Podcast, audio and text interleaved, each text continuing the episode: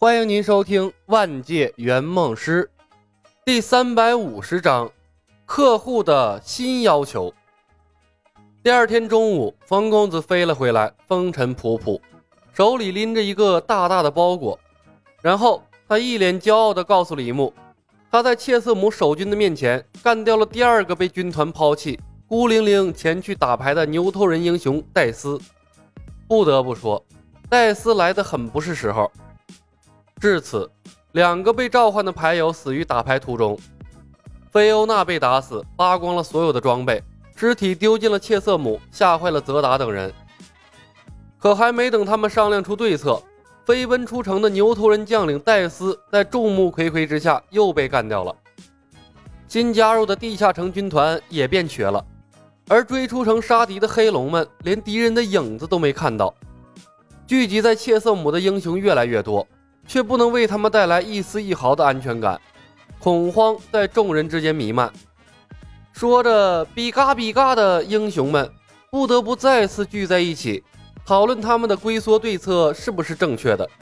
没有人想成为下一个被抛弃者，毕竟牌局召唤是随机的，会落在每一个人的头上。事关到自己的生命，短短片刻，一个新的攻守同盟便成立了。他们约定，一旦再有新的召唤者出现，便是全军出动决战之日。不然的话，邪恶联盟的英雄死光，便意味着各方势力的平衡被打破。恩格塔瑞大陆将再没有邪恶联盟的立足之地。随后，一个令人振奋的消息从后方传来：墓园的英雄塔米克找到了传说中的禁魔球。墓园正在调集大军，准备最后的决战。被召唤到亡灵族的统帅摩多，有亡灵族的魔法英雄时刻为他施加迟缓魔法，把他赶路的速度降到了最低点。另一个被召唤的恶魔英雄卡尔，同样被随行的副将利用魔法减缓了速度。恶魔拥有足够强大的体质，几天不吃不喝支撑得住。不得不说，战争迫使敌我双方飞速成长，他们无法对付牌局召唤的魔法。但这并不妨碍他们利用魔法拖延被召唤的时间。干掉了两个邪恶联盟的统帅，冯公子收获了一大堆的宝物，诸如魔力护符、巨人战甲、火神剑、黄金甲等等等等，对原世界土著有用，却对圆梦师没多少实际用途。不过倒是有一张刻画着五级魔法召唤气元素的卷轴。李牧有了水元素召唤卷轴。这张召唤气元素卷轴便留给了冯公子。他现在的魔法力，一次性可以召唤出五个留存时间十分钟的气元素，数量虽然不多，关键时刻总能起到一定的作用。当然了，只要冯公子不断的提升自己的力量，召唤出的气元素精灵自然会越来越多。保持着对切瑟姆的侦查，白石城军团在翡翠山谷安营扎寨，大练兵。停下了前进的脚步。切瑟姆聚集的邪恶军团的士兵越来越多，数量超过了三十万。李牧三万的人马已经啃不动了，他不得不等待埃拉西亚方面的援兵，绕过切瑟姆攻打别的城市。在别的世界或许可以，但在游戏世界不行。时空之门的魔法可以把切瑟姆的士兵转换到任意城市。这个相当于作弊的魔法是大规模战役的作弊器，所以无论李牧攻打哪个城市，所面临的都是相等的兵力。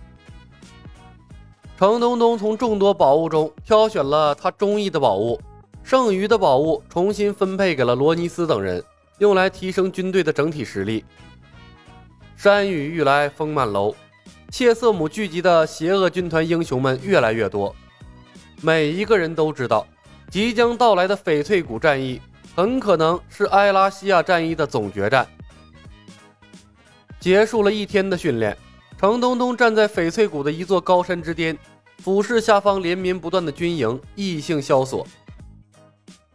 李，这一场大战之后是不是要结束了？对，一战定胜负。李牧倒了三杯葡萄酒，分别递给了程东东和冯公子。我们把整个邪恶联盟的军队吸引到了切瑟姆，他们已经没有能力控制埃拉西亚的局势了。翡翠谷战役之后，不管我们是输是赢，邪恶联盟的军团大概率都会退出埃拉西亚。太快了！程东东端起了酒杯，一饮而尽。克里斯汀打的光复战役足足用了三年的时间，我们来到这儿还没有一个月呢，竟然要打大决战了，感觉就像是做梦一样。能用两个月解决的事情，为什么要拖三年呢？老程，我向你保证，翡翠谷战役将会是恩格塔瑞大陆最辉煌的一场战争，你的名字将会永远铭刻在埃拉西亚的历史上。李牧笑着举起了酒杯，从接到程东东任务的那一刻。他打的主意就是速战速决。某些特定的任务，选对了技能，通关其实很容易。李，我已经不太关心战役的结局了，我只想留在这个世界，多学习一些魔法。程东东又给自己倒了一杯红酒，苦涩的说道：“你会留给我学习时间的，对不对？”当然了，前提是你演好最后一场戏。李牧笑道。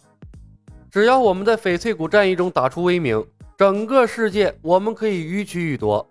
你可以去任何城市学习技能或者魔法，可以把整个世界的宝物掌握在手中，从中挑选你想要的东西。有时空之门在，学习魔法用不了多长时间。程东东看着李牧，欲言又止，最后把杯里的酒一饮而尽，给自己壮了壮胆子，才红着脸说道：“李。”我可不可以提个稍微过分一点的要求？李牧一愣，说：“程东东深吸了一口气，除了魔法之外，我还想学武功。”李牧问道：“为什么？”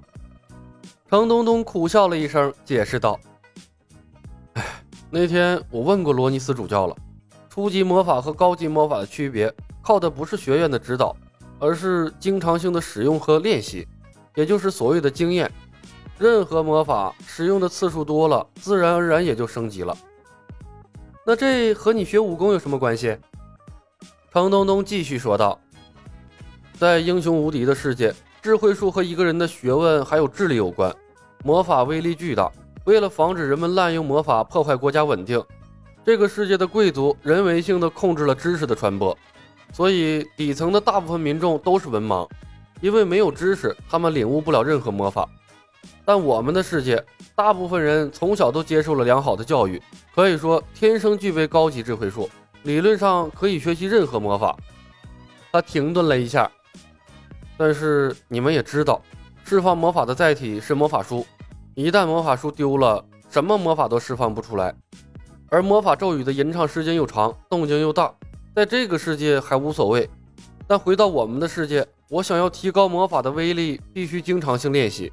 但如果我贸贸然在世人面前使用魔法，肯定会为自己招来灾祸的。我我必须拥有，我必须拥有自保的能力。学会武功可以让我更好的保护自己。一口气说出了心里话，程东东放松了许多。他咽了口唾沫，眼神中带着渴望。可以吗？李牧回头看了眼冯公子。冯公子是一脸无所谓的态度。圆梦师带回现实的怪胎已经够多了，多他一个不多，少他一个不少的。李牧想起了因为圆梦师时刻在改变的世界，又想起了那些曾经对他恨之入骨的客户，觉得程东东是个缓和客户关系的突破口，而且东方需要更强大的超级英雄来守护。于是他点了点头，可以，真的。程东东大喜过望，兴奋的直搓手。他看向了冯公子：“我想学降龙十八掌。”没问题，到时候我拷贝一份发给你。李牧看了他一眼，想到正在组建超级英雄联盟的新雷神苏汤，微微一笑：“老程啊，不管是魔法和武功，我都希望你用在正途上，做一个正直的造福世界的魔法师。不然的话，会有人收拾你的。”我们世界的水比你想象的要深。本集已经播讲完毕，感谢您的收听。喜欢的朋友们点点关注，点点订阅呗，谢谢了。